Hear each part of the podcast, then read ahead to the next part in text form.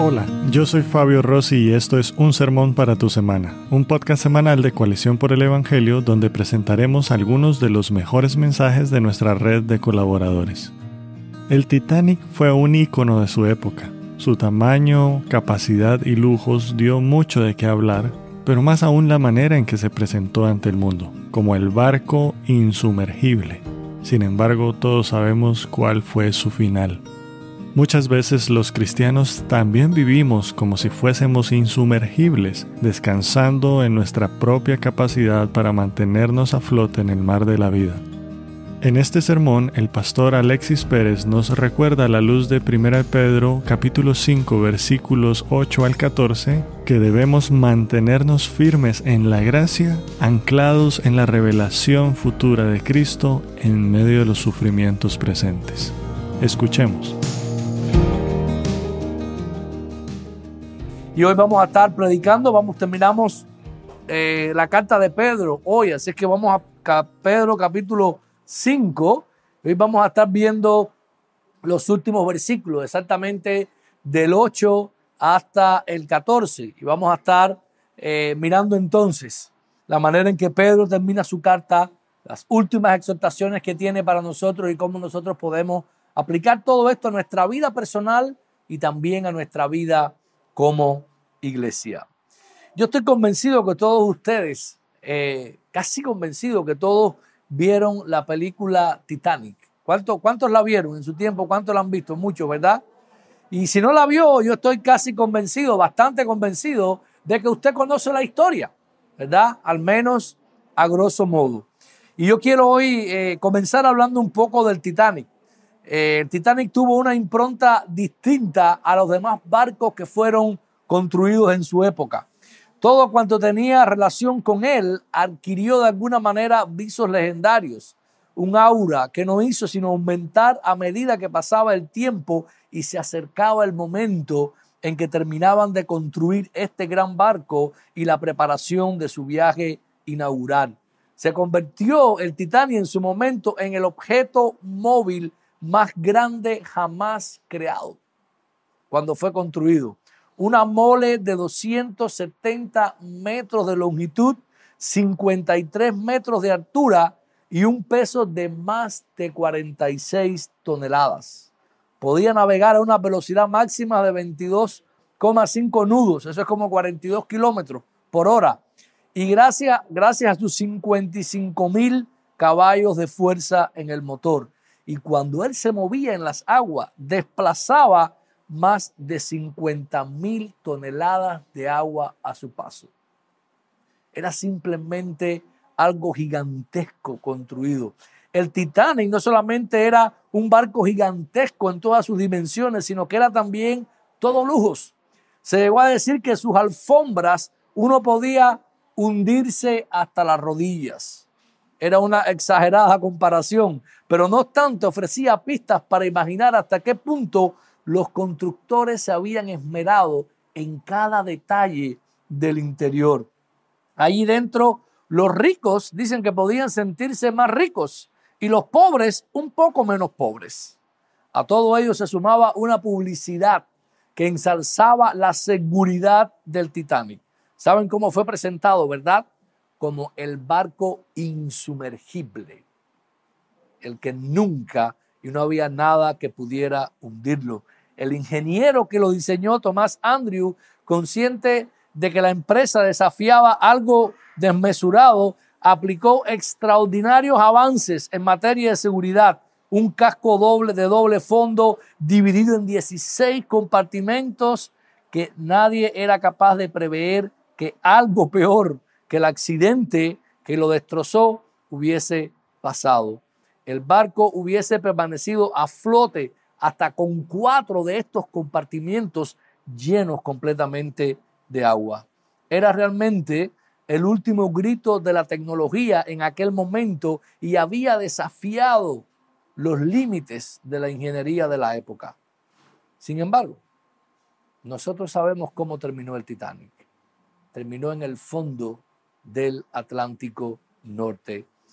Pero de igual manera hay enseñanzas que nosotros podemos sacar de esta historia, tanto para nuestra vida como cristianos, como nuestra vida como iglesia en general. Los cristianos podemos pensar a veces que somos invencibles y que nunca seremos destruidos e intentar navegar por las aguas de este mundo descansando en nuestra capacidad para seguir a flote sin importar el obstáculo. Pero veamos qué Pedro tiene que decirnos al final de su carta acerca de esto. Dice a partir del versículo 8 del capítulo 5, sed sobrios y velad, porque vuestro adversario el diablo, como león rugiente, anda alrededor buscando a quien devorar, al cual resistid firmes en la fe, sabiendo que los mismos padecimientos se van cumpliendo en vuestros hermanos en todo el mundo. Mas el Dios de toda gracia, que nos llamó a su gloria eterna en Jesucristo, después, después que hayáis padecido un poco de tiempo, Él mismo os perfeccione, afirme, fortalezca y establezca.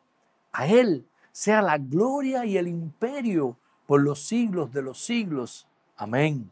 Por conducto de Silvano, a quien tengo por hermano fiel, os he escrito brevemente, amonestándoos y testificando que esta es la verdadera gracia de Dios en la cual estáis. La iglesia que está en Babilonia, elegida juntamente con vosotros, y Marcos, mi hijo, os saludan. Saludaos unos a otros con ósculo de amor. Paz sea con todos vosotros los que estáis en Jesucristo. Amén. Oramos. Padre, gracias. Gracias una vez más te damos en este día. Gracias por este privilegio de estar hoy, Señor, reunidos como iglesia. Gracias por tu palabra que tú has provisto para cada uno de nosotros. Te suplicamos ahora, Señor, que tú uses, Señor, el débil instrumento humano y tú traigas mensaje a nuestros corazones. En Cristo, Señor, y por sus méritos es que te lo pedimos. Amén. Amén. Hermanos, este pasaje, Pedro al final de su carta, él nos quiere transmitir o quiere de, alguna manera, él está eh, reenfatizando algunas de las cosas que ha estado enseñando en toda la carta y él quiere recordarlas al final de la carta y hacer algunas afirmaciones. Esta, esta manera en que pudiésemos tener todo lo que él está, el llamado que nos está haciendo Pedro en, esto, en estos pasajes es el siguiente mantengámonos firmes en la gracia, anclados a la revelación futura de Jesucristo en medio de los sufrimientos presentes. Les repito la idea, Él nos está llamando a mantenernos firmes en la gracia, anclados a la revelación futura de Jesucristo en medio de los sufrimientos presentes. Pablo, perdón, Pedro comienza a partir aquí del versículo 8 haciendo estos llamamientos. Lo primero que está diciendo, y él está diciendo, mantengámonos alerta. Dice, manténganse alertas. Dice el, 8, sed sobrios y velad. Los versículos 5 al 7 de este capítulo es un llamado, sea, anteriormente, a echar nuestra ansiedad sobre Él, con la seguridad de que Dios tiene cuidado de nosotros. Es un llamado a descansar completamente en Dios y el cuidado que Él nos brinda. Sin embargo, los versículos del 8 al 11 son un llamado a estar alertas. Comienzan diciendo, estad sobrios y estén alertas. Pareciera que hay una contradicción aquí, pero no la hay. Si por una parte nuestras vidas están aseguradas para el futuro en Dios, así comienza Pedro en su carta, la realidad del tiempo presente es que también necesitamos estar alertas y vigilantes, pues hay un enemigo que tiene una guerra abierta en nuestra contra. La razón por la cual tenemos que estar sobrios, la razón por la cual tenemos que estar vigilando continuamente en nuestra vida, bueno, lo dice el mismo versículo 8. ¿Por qué? Porque vuestro adversario, el diablo, está como qué? Como un león rugiente. Anda alrededor buscando a quien devorar el enemigo de Dios y de su pueblo es presentado de diferentes maneras a lo largo de toda la Biblia. Comienza en el jardín del Edén y lo vemos como qué? Como una serpiente que puso duda en la mente de Eva y llevó, el al pecado a la primera pareja creada por Dios. Más adelante entendemos que esto era, este era el lucero de la mañana que se había revelado contra Dios. En otras partes de las escrituras es conocido como el acusador, como el tentador. Finalmente, en el Apocalipsis, la imagen que se nos da de Satanás es un dragón y una bestia. Pedro usa una imagen diferente para transmitirnos otra de las características del enemigo de Dios y de su pueblo. Él está usando aquí la imagen de un león que está buscando a quien devorar. Él nos deja saber que esta serpiente sembradora de dudas, este lucero caído, este dragón implacable y esta bestia poderosa es también un león al acecho que está buscando a quien devorar. No sé si ha visto documentales de cómo cazan los leones, pero los leones vigilan a sus presas, se esconden, ellos esperan y en el momento adecuado atacan con toda su fuerza. Son capaces de derribar y devorar búfalos, animales mucho más grandes que ellos los pastores, aquellas personas que se dedican a pastorear ovejas en el desierto, cuando ellos saben que hay un león al acecho, ni las ovejas ni los pastores duermen. Es curioso. Y esta es la imagen que Pablo que, que Pedro nos está trayendo. Él nos está diciendo que nosotros necesitamos estar alertas, que necesitamos estar no solamente alertas, sino continuamente alertas. Manos, el enemigo de Dios y su iglesia ha estado siempre al acecho. Ha estado siempre buscando la manera de derribar nuestras vidas y nuestras almas. Lo hizo desde la creación, desde el jardín del Edén. Y allí pues trajo el caos y el pecado dentro del mundo. Él está esperando el momento oportuno para atacar y devorar. No importa cuán fuerte usted sea, no importa cuán espiritual se considere, no importa cuántos años lleve en el Evangelio, siempre, pero siempre necesita estar alerta. Nuestro adversario está al acecho. Hoy en día el, el, acecho y ataques contra la iglesia de Cristo se ha incrementado grandemente. ¿No lo han notado? Nuestro enemigo está al acecho.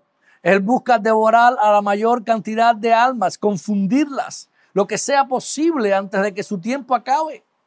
Y hermanos, nosotros como iglesia necesitamos mantenernos iglesia. Hoy en día vemos todo tipo de ataques, todo tipo de influencias, todo tipo de ideología viniendo a este mundo y atacando la iglesia de una manera poderosa. No hace mucho salió en el periódico Granma una, un editorial acerca de la culpa del pecado original y todo lo que esto había engendrado en términos de justicia social y discriminación en este mundo.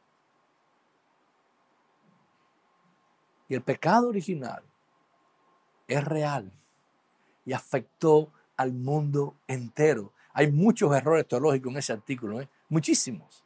Lo primero es que no existe ningún pecado que no sea imperdonable. La Biblia solo narra uno de ellos, no tiene nada que ver con lo que ellos están hablando, ni tiene nada que ver con que la mujer no va a ser perdonada porque por el pecado de comunidad. Fue perdonada y todas las mujeres que vengan a Cristo son perdonadas y todos los hombres que vengan a Cristo son perdonados. Pero son ataques donde quieren desvirtuar la doctrina bíblica y simplemente quieren confundir y devorar a las personas.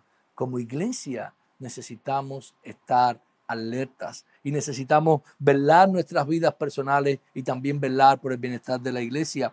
Pero ¿qué sucede? ¿Qué podemos hacer nosotros contra el diablo? ¿Tenemos alguna defensa? ¿Hay algo que podamos hacer? ¿Podamos nosotros, simples mortales, luchar contra ese lucero de la mañana que ha caído y que tiene gran poder? Bueno, el pasaje nos da la respuesta.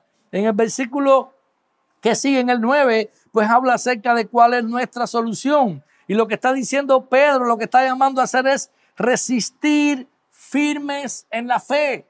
Le está diciendo, resistan al enemigo. Los ataques del enemigo han estado siempre presentes en la vida de la creación de Dios, de lo que Dios ha creado de sus seguidores. Comenzó en el Edén, como vimos, cuando Adán y Eva desafortunadamente no se mantuvieron firmes y cedieron ante el acecho del enemigo. Fueron devorados por Satanás A partir de ahí toda la humanidad quedó esclavizada al pecado y al enemigo. Afortunadamente vino Cristo. ¿Y qué fue lo que hizo Cristo? Resistió al diablo. ¿Se acuerdan de Mateo 4? ¿Se acuerdan de Cristo llevado a ser tentado? Y la manera en que Él lo resistió. Y cuando Cristo terminó de resistir al diablo en todas las tentaciones, ¿qué pasó con el diablo? Dice que se alejó de Él.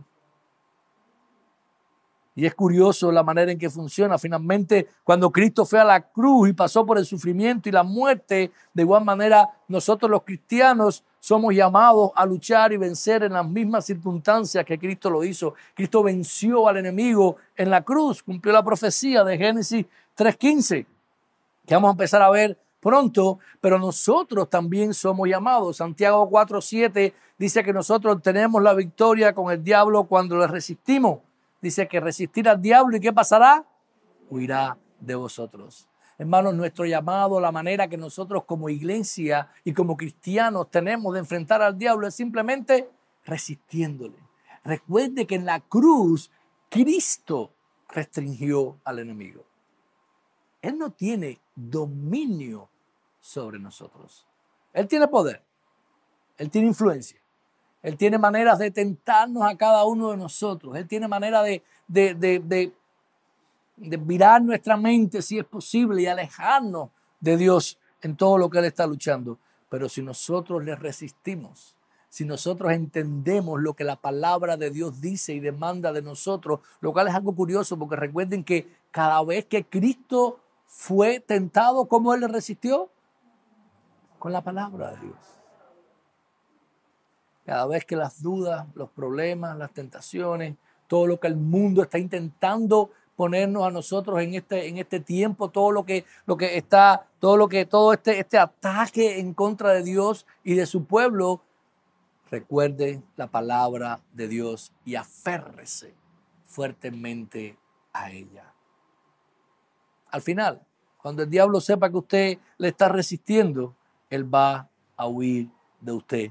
Dice, resistir firmes en la fe con algo importante, sabiendo que los padecimientos que se van cumpliendo en todos los hermanos en el mundo. En otras palabras, mis hermanos, lo que Pedro estaba intentando decir aquí es que simplemente todos los sufrimientos, todas las tentaciones, todo el acecho que Satanás hace contra nosotros hoy aquí, que nos sentimos acechados como iglesia y como cristianos, ¿saben dónde más existe eso?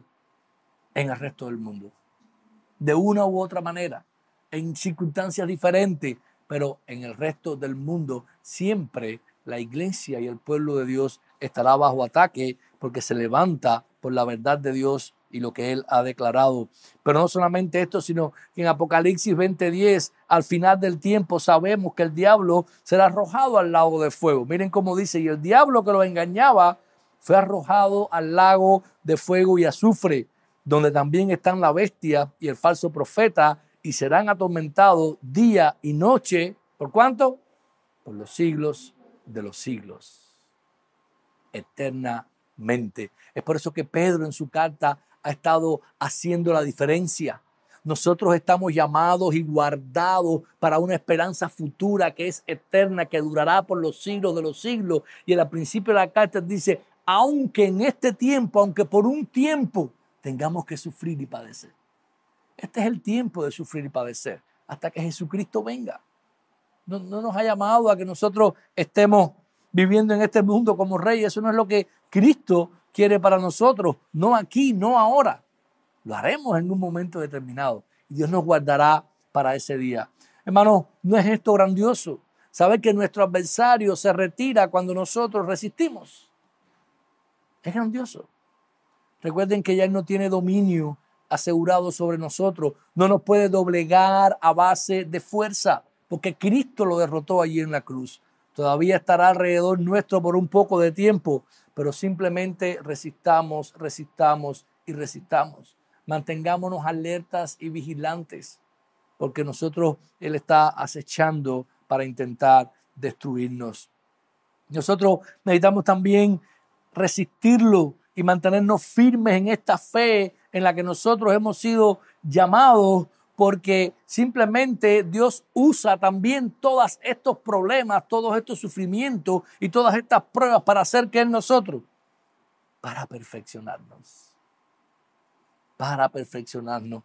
Había, Pedro anteriormente usa la ilustración de que las pruebas son como en la misma manera en que se purifica el oro. ¿Verdad? ¿Cómo se purifica el oro? Candela. Mucho más candela. Mientras más candela, más puro sale. Así que si usted quiere purificarse mucho, ¿qué es lo que va a venir sobre usted? Fuego. Mucha candela. Y todos nosotros necesitamos todavía mucha candela para terminar de purificarnos y de santificarnos hasta que Jesucristo regrese por nosotros. Fíjense el versículo 10 cómo lo pone, más el 2 de toda gracia que nos llamó a su gloria eterna en Jesucristo, después que hayáis padecido un poco de tiempo, el mismo que os perfeccione, afirme, fortalezca y establezca. Eso es todo lo que Dios hace en nuestra vida. Hermanos, Él nos perfecciona, nos afirma, nos fortalece y nos establece mientras nosotros estamos lidiando y batallando en este mundo contra todas las acechanzas que vienen a nosotros. Él se mantiene firme obrando en nuestra vida. Él dice que es un Dios de gracia en el versículo 10 y que nos ha llamado a su gloria eterna en Jesucristo. Él ancla la manera en que Él nos perfecciona, nos establece y nos fortalece, lo ancla a la esperanza que nosotros necesitamos siempre tener en nuestra vista. No es una esperanza terrenal, no es una esperanza que se acaba en las MLC, no es una esperanza que se dé en las tiendas de CUP. Es una esperanza en la revelación gloriosa de Jesucristo. Iglesia, ¿Estamos esperando ese día? ¿Estamos aferrados a esa esperanza gloriosa de Jesucristo? En su gracia y anclados a esa esperanza, Dios nos va perfeccionando, nos va fortaleciendo y nos va estableciendo en la fe. Y como también empezó la carta al principio, en su poder Él nos guarda para que nosotros lleguemos a esa revelación futura, a esa salvación futura, que es la herencia que nadie puede quitarnos, que nunca, nunca terminará. ¿Por qué puede hacer esto? Porque es que Él puede realizar todas estas cosas. El versículo 11 lo declara.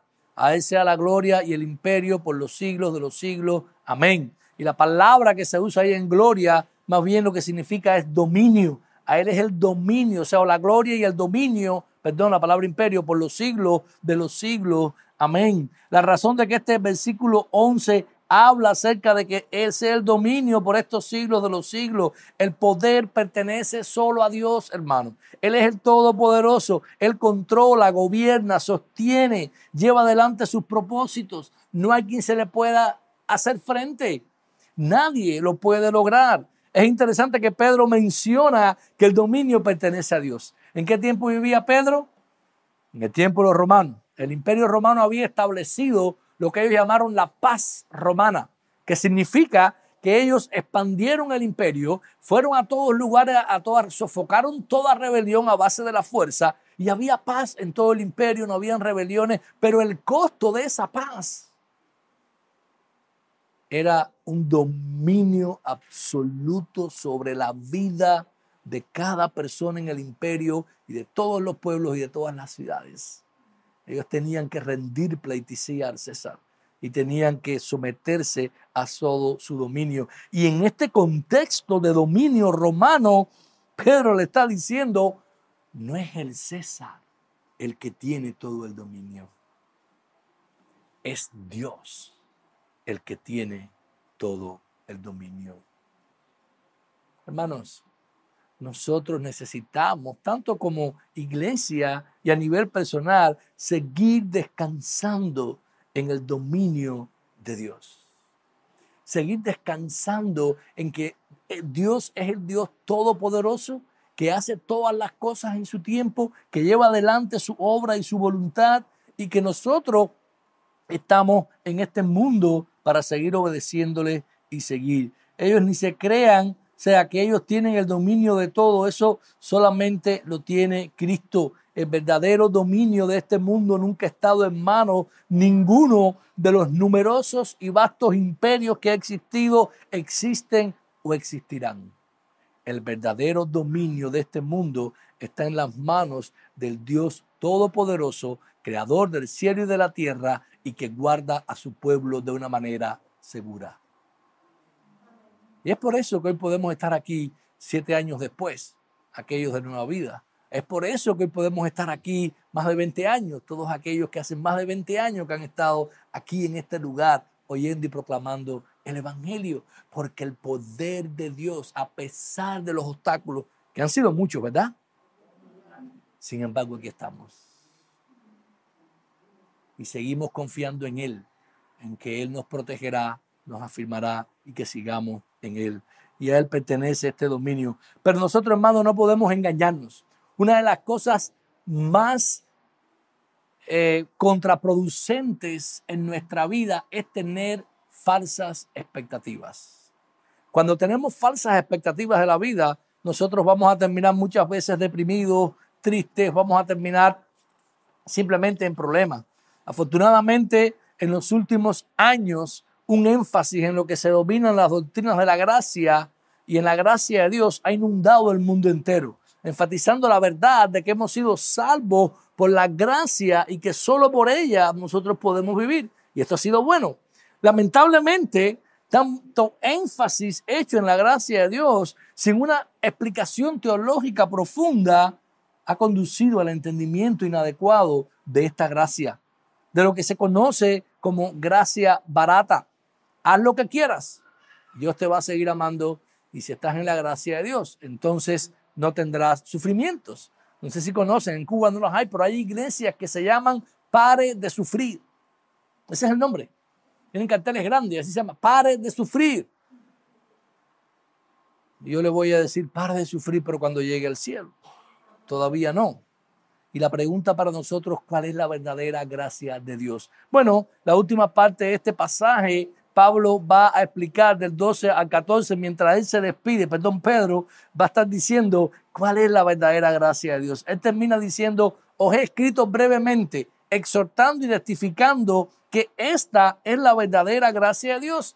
Estad firmes en ella. Entonces, primero que tenemos que entender que esta última parte del versículo 12 es como la declaración de propósito de Pablo. Pablo está diciendo por qué él escribió su carta a esos que estaban dispersos y expatriados. Él dice, yo les escribí para que ustedes entiendan cuál es la verdadera gracia de Dios. Quizás han habido personas que les han estado predicando una gracia de Dios que no es gracia de Dios.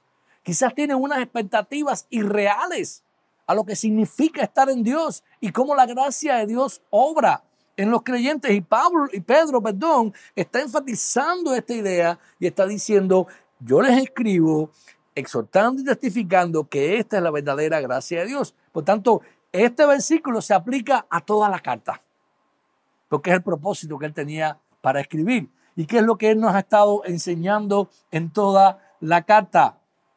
Bueno, a partir del mismo capítulo 1 él le escribe y le dice, ustedes son elegidos de Dios, ustedes han nacido de nuevo a una esperanza viva, que es la salvación de nuestras almas, eso es el 1.3, el 1.5, para lo cual somos reservados por el poder de Dios hasta el día de Jesucristo, también capítulo 1, versículo 5, pero sin ignorar que hasta que esto ocurra, esa salvación será aprobada y por lo tanto sufriremos. Primer capítulo igual del 6 al 7, y en medio de las cuales Dios nos perfecciona, afirma y fortalece, como vimos aquí en el versículo 10.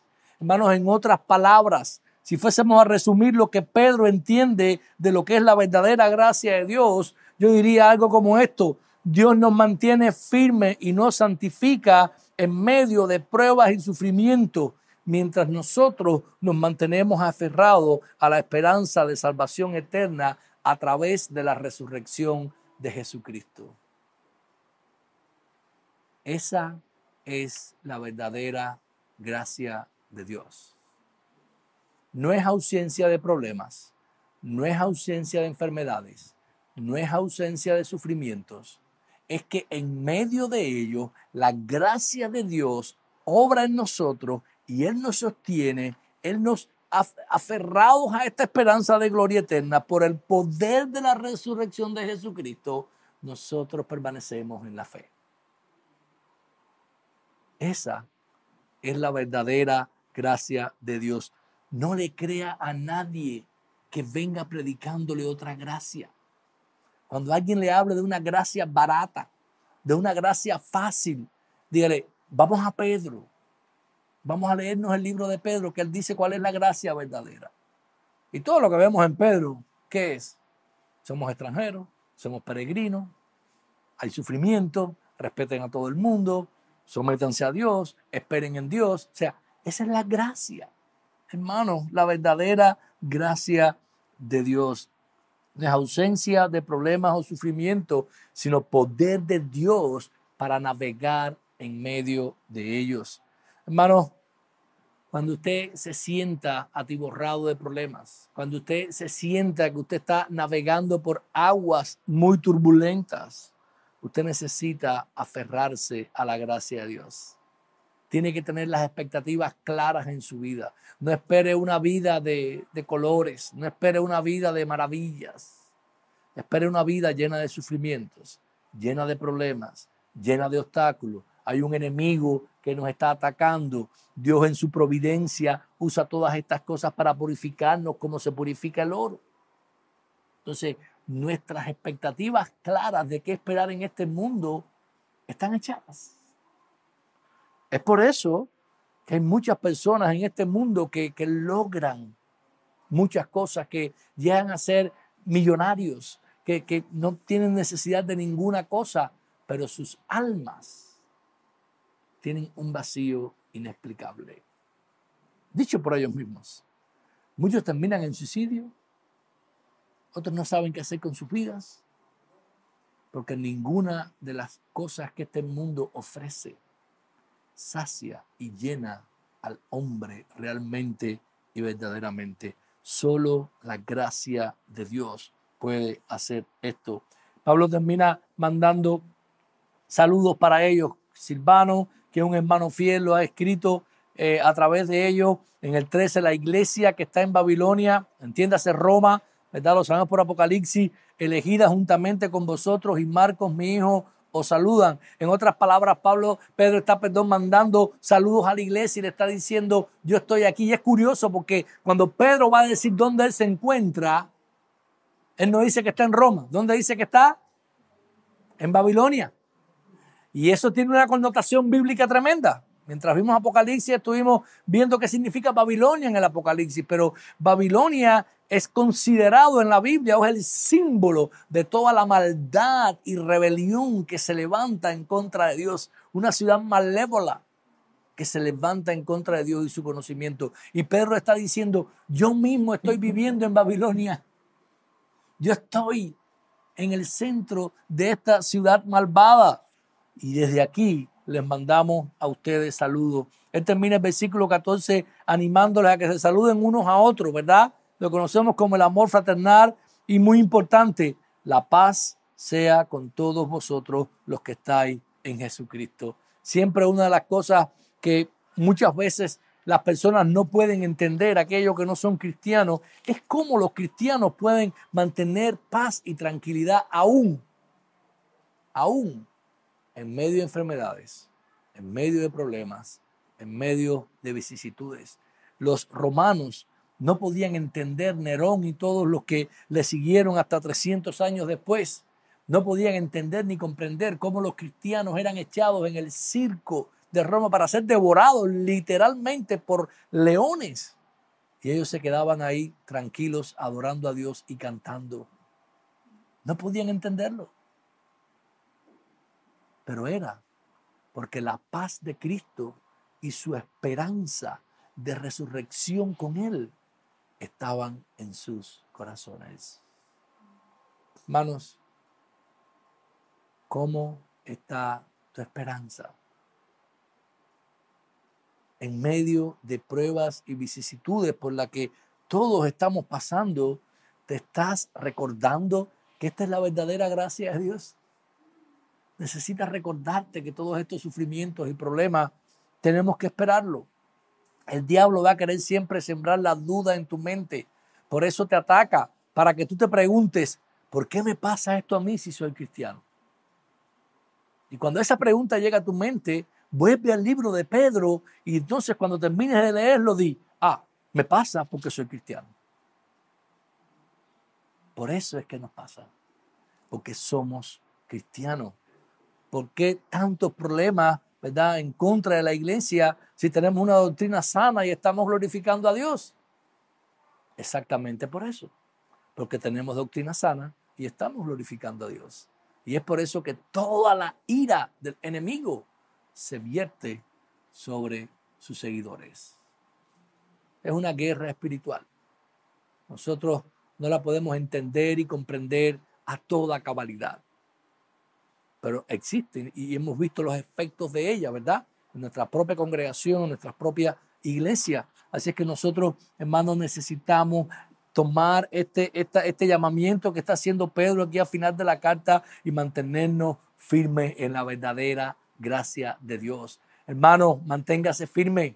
Iglesia, mantengámonos firmes, predicando el Evangelio de gracia, predicando el Evangelio verdadero, predicando lo que la Biblia enseña en cada momento y en cada lugar, sin importar qué pueda ocurrir. Porque al final, ¿quién tiene el dominio?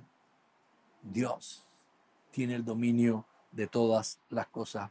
Hermano, todos sabemos que a pesar de lo grande, lo portentoso y lo avanzado que era el Titanic, este sucumbió completamente al primer obstáculo al que se enfrentó y con él se llevó la vida de más de 1.500 personas. Lo impensable sucedió. El daño que el roce con el iceberg provocó, rompió más de los compartimientos que podían romperse de una manera segura y haber sobrevivido a este choque.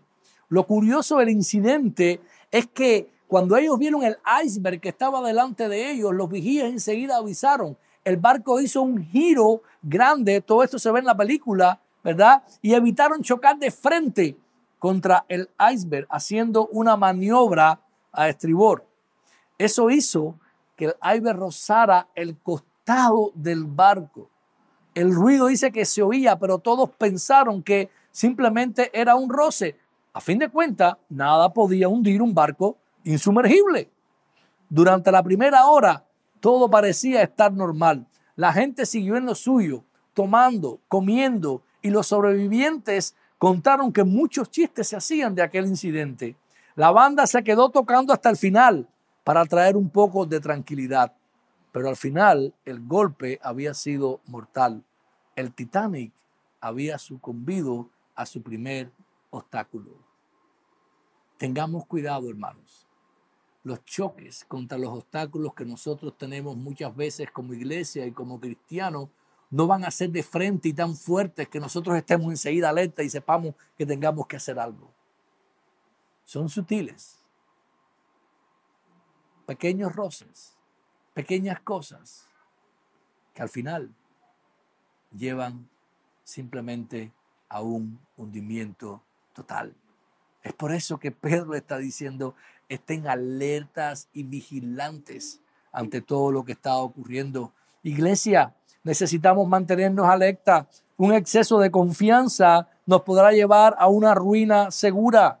Nuestro enemigo el diablo sigue y seguirá buscando a quien devorar. Mantengámonos alerta. No importa si el choque es frontal, en ese caso nos haremos cuenta fácilmente, pero velemos por aquellos obstáculos que parecen pequeños, aquellos que son diminutos y lucen inofensivos, porque estos pudieran ser fatales. Finalmente, como iglesia necesitamos experimentar y vivir tranquilos en la paz de Dios que tiene todo el dominio de todo. Descansemos en Él, hermanos. Descansemos en Cristo. No, no, gracias a Dios no tenemos de otra. Es una de las cosas buenas que tenemos aquí. No tenemos de otra que vernos obligados a descansar en la en los brazos de Cristo y eso, créanme, es más que suficiente. Es lo mejor que nosotros podamos hacer. Recuerden, mis hermanos, necesitamos mantenernos firmes en la gracia de Dios, anclados a la revelación futura de Jesucristo en medio de los sufrimientos que nosotros tenemos en el presente. Oremos. Padre, gracias una vez más, Señor, en este día. Gracias por esta tu palabra. Gracias, Señor. Gracias. por las exhortaciones y las advertencias que nosotros encontramos en ella.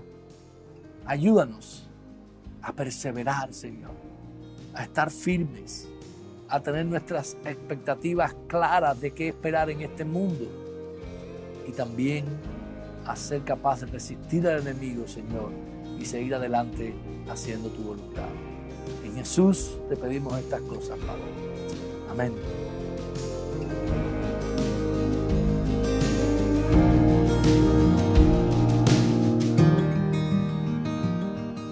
Gracias por escuchar un sermón para tu semana. Si deseas más recursos como este, te invitamos a visitar nuestra página web coaliciónporelevangelio.org. Hasta la próxima.